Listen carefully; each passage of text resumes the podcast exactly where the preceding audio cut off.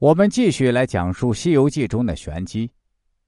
话说，这崔判官在让唐太宗还阳之前，千叮咛万嘱咐，概括成一句话：他说，这些冤魂在地府一直不得超生，就是因为一是钱不够，二是人间没有人招呼他们。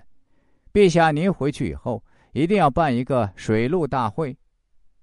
什么叫水陆大会呢？它是一个佛教的盛事。可以超度这些亡灵，这些亡灵得以安息，晚上也就不来骚扰您了，您就可以平平安安再固守您的江山二十年。后来李世民真的就死而复生，死而复生以后，他开始死心塌地的信奉佛教，一定要办一个水陆大会。水陆大会要办，就必须要选和尚。他从全国海选了一千二百名得道高僧，在这一千二百名和尚当中，一定要选出一个最优秀的和尚来主持这个会议。选谁呢？当然是水平最高、最年轻、最帅气的唐僧，就因缘际会从幕后走向了台前。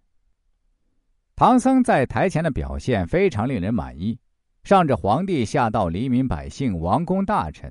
王公贵族全部都成了唐僧的粉丝，所以长安城里那个时候一个焦点就是唐僧。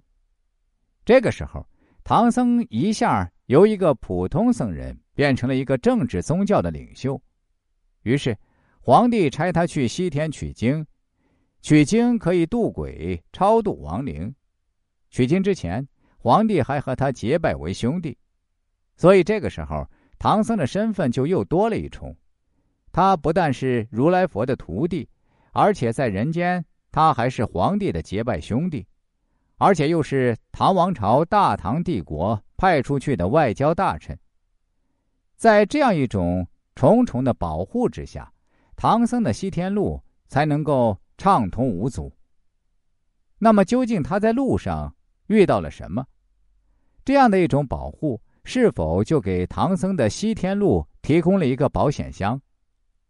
另外，需要跟大家稍微解释一下，我们前面所提到的水陆大会，其实是佛教界的一个盛会，是真的非常盛大的，因为要连续举行七七四十九天，这期间每天都要请知名的和尚出来讲解佛经、祈祷、超度。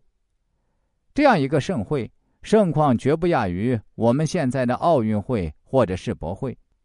这次大会上到皇亲国戚、王公大臣、外国使节，下到黎民百姓，全部都出场了。正是在这样一个盛会上，唐僧由原来寺庙里一个念经的普通和尚走到了台前。唐僧以他的不凡仪表及高深的学问，在这次盛会中的表现。博得了全国人民的集体赏识，大家都认为他是一位得道高僧，并且皇帝对他也特别的欣赏。